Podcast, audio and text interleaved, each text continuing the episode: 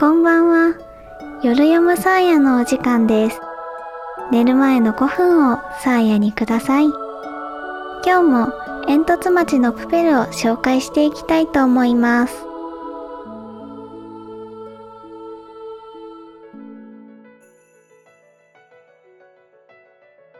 次の日、待ち合わせ場所に来たプペルは、また臭い匂いを出していました。次の日も、そのまた次の日もそうです。プペルの体は、洗っても洗っても臭くなるね。ドゥビッチは、臭い臭いと鼻をつまみながらも、毎日体を洗ってくれました。ある日のこと、プペルは変わり果てた姿で現れました。どうしたんだい、プペル。一体何があったんだい？なんと、プペルの左耳についていたゴミが取れています。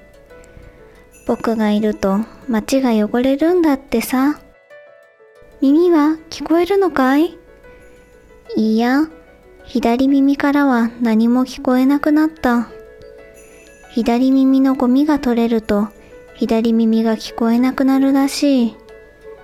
アントニオたちの仕業だね。なんてひどいことをするんだ。僕は化け物だから仕方ないよ。次の日、ドゥビッチはアントニオたちに囲まれてしまいました。やい、ドゥビッチ。デニスが風で倒れたんだよ。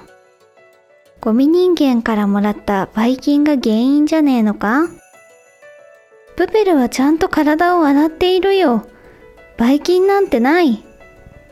とんだ嘘をつきやがる。昨日もあのゴミ人間は臭かったぞ。お前の家は親子揃って嘘つきだ。確かに、プペルの体はいくら洗っても次の日には臭くなっていました。ドゥビッチには返す言葉がありません。なんでゴミ人間なんかと遊んでんだよ。空気を読めよ。お前もこっちに来い。帰り道、とぼとぼと歩くドゥビッチのもとにプペルがやってきました。ねえ、ドゥビッチ、遊びに行こうよ。また臭くなっているじゃないか。そのせいで僕は今日学校でいじめられたんだ。いくら洗っても臭くなる君の体のせいで。ごめんよ、ドゥビッチ。もう君とは会えないよ。もう君とは遊ばない。それから二人が会うことはなくなりました。プペルはドゥビッチと会わなくなってから体を洗うこともなくなり、ますます汚れてゆき、ハエがたかり、どんどん汚く、どんどん臭くなっていきました。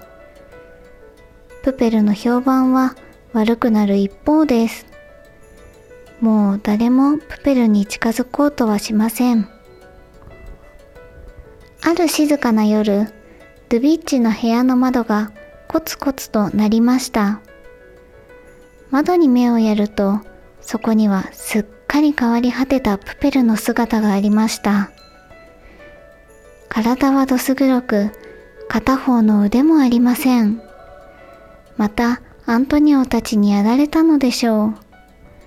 ドゥビッチは慌てて窓を開けました。どうしたんだい、プペル？僕たちはもう。行こう？何を言っているんだい？行こう、ドゥビッチ。ちょっと待ってよ。どうしたって言うんだい？急がなきゃ。僕の命が取られる前に行こう。どこに行くんだよ？急がなきゃ、急がなきゃ。